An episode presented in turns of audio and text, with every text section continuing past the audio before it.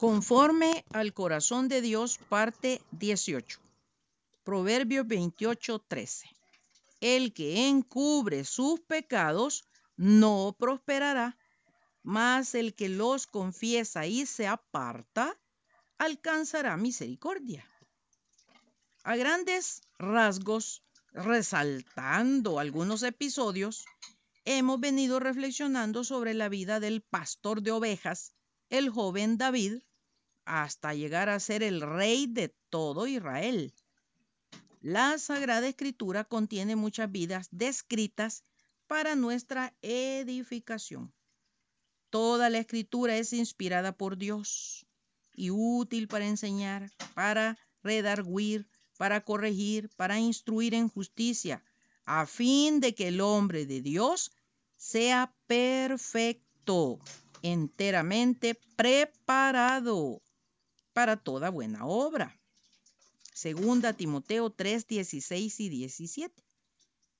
Por medio del antepasado de nuestro Señor Jesucristo, el rey David, podemos conocer de primera mano aquello que debemos evitar.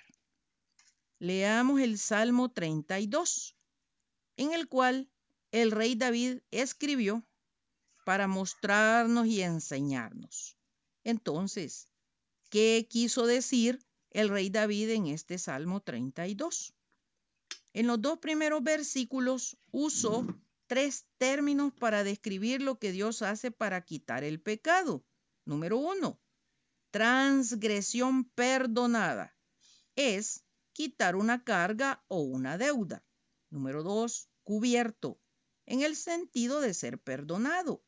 La sangre del Señor Jesucristo que cubre el pecado. Número tres, no culpa cuentas por pagar que el Señor ya pagó por nosotros.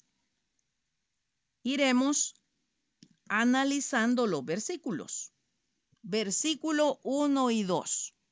Bienaventurado aquel cuya transgresión ha sido perdonada y cubierto su pecado. Bienaventurado el hombre a quien Jehová no culpa de iniquidad y en cuyo espíritu no hay engaño. ¿Qué significa la palabra bienaventurado en griego? Este término se reserva en una primera etapa a los dioses para expresar su condición de seres situados por encima de las penas y fatigas de esta tierra. Macarios, afortunado, en el uso que la Biblia hace de bienaventurado, significa literalmente que un creyente es envidiado. La bendición es el favor de Dios, una extensión de su gracia y empieza cuando primeramente recibimos el perdón y nuestra fe nace. En la siguiente sección del versículo 3 al 7 apreciamos la confesión y perdón del pecado. Versículo 3 y 4. Mientras callé, se envejecieron mis huesos en mi gemir todo el día, porque de día y de noche se agravó sobre mí tu mano, se volvió mi verdor en sequedades de verano. Salmo 31.10. Porque mi vida se va gastando de dolor y mis años de suspirar. Se agotan mis fuerzas a causa de mi iniquidad y mis huesos se han consumido. Salmo 38, 8. Estoy debilitado y molido en gran manera. Gimo a causa de la conmoción de mi corazón. Salmo 39, 2. Enmudecí con silencio. Me callé aún respecto de lo bueno y se agravó mi dolor. Versículo 5.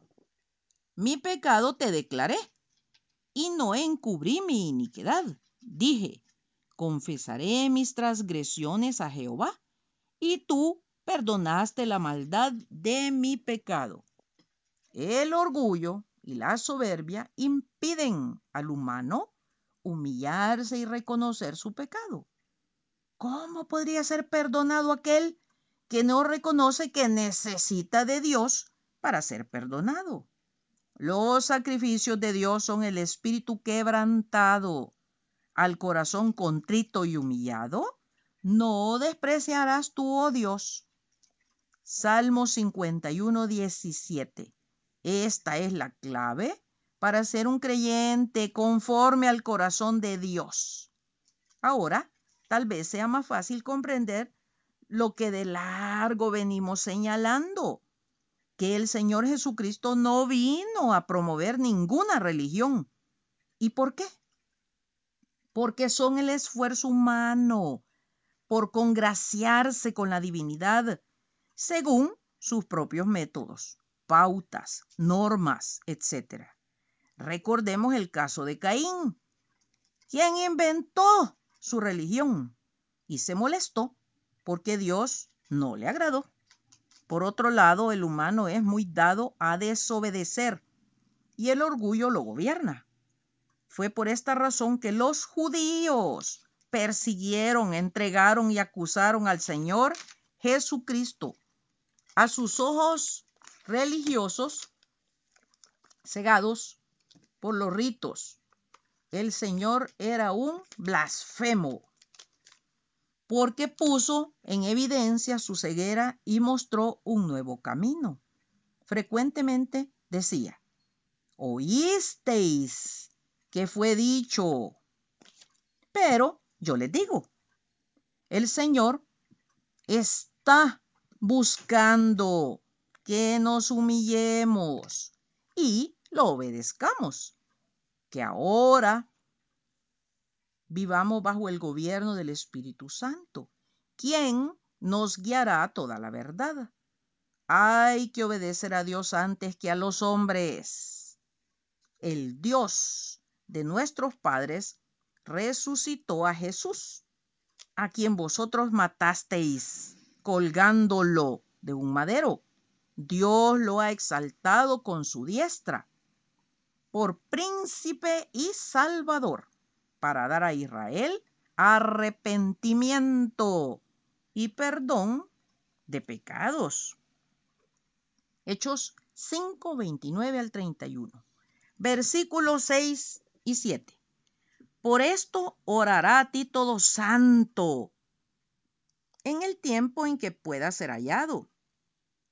Ciertamente, en la inundación de muchas aguas no llegarán estas a él.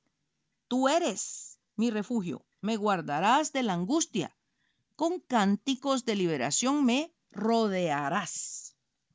Debemos tener presente que un día el Señor no podrá ser hallado. Vivimos en el tiempo de la gracia de, Dios.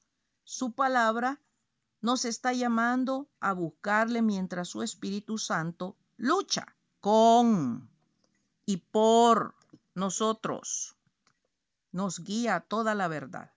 Recordemos que cuando el Espíritu Santo dejó al rey Saúl, un espíritu malo lo atormentaba.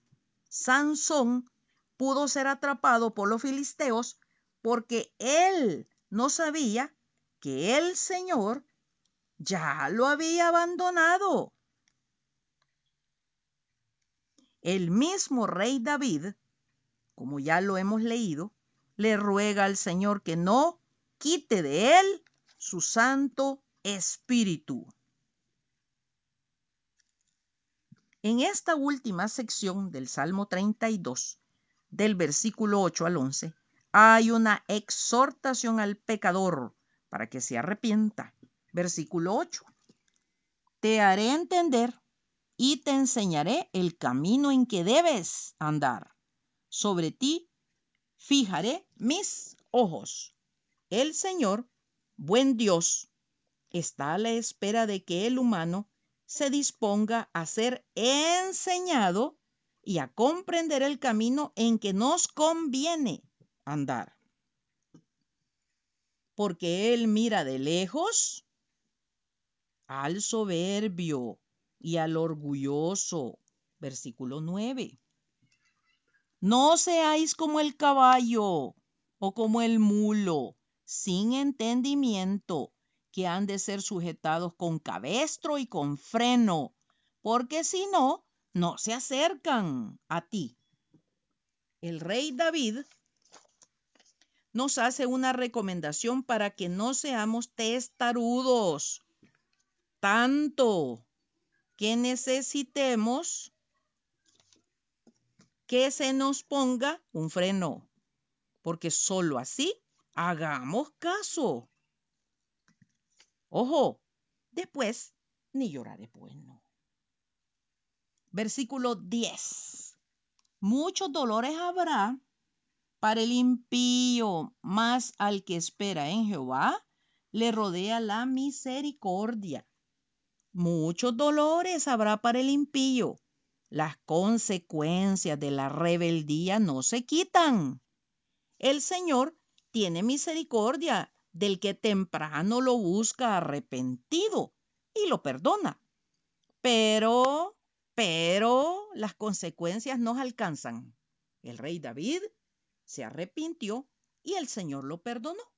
Pero el niño, fruto del adulterio con Betsabé, murió. Versículo 11. Alegraos en Jehová y gozaos justos, y cantad con júbilo todos vosotros los rectos de corazón. Con razón, los rectos de corazón cantan con júbilo y se alegran en Jehová porque se evitan el dolor y las consecuencias de la desobediencia. El sabio teme y se aparta del mal, mas el insensato se muestra insolente y confiado. Proverbios 14, 16. Y dijo al hombre, he aquí que el temor del Señor es la sabiduría y el apartarse del mal la inteligencia. Job 28, 29. ¿Cómo es el hombre sabio? El hombre sabio es fuerte y de pujante vigor el hombre docto. Proverbios 24:5. ¿Cuál es la etimología de la palabra docto? Viene la, del latín octus, enseñado, instruido, culto, erudito, sabio. Nuestro buen Dios nos ha dejado una colección de libros de texto, la Biblia, para ser instruidos. Toda la escritura es inspirada por Dios y útil para enseñar, para redarguir, para corregir, para instruir en justicia, a fin de que el hombre de Dios sea perfecto, enteramente preparado para toda buena obra. Segunda Timoteo 3, 16 y 17. Escudriñad las escrituras, porque a vosotros os parece que en ellas tenéis la vida eterna, y ellas son las que dan testimonio de mí. Y no queréis venir a mí para que tengáis vida. Juan 5:39. Ojo, amados, bendiciones.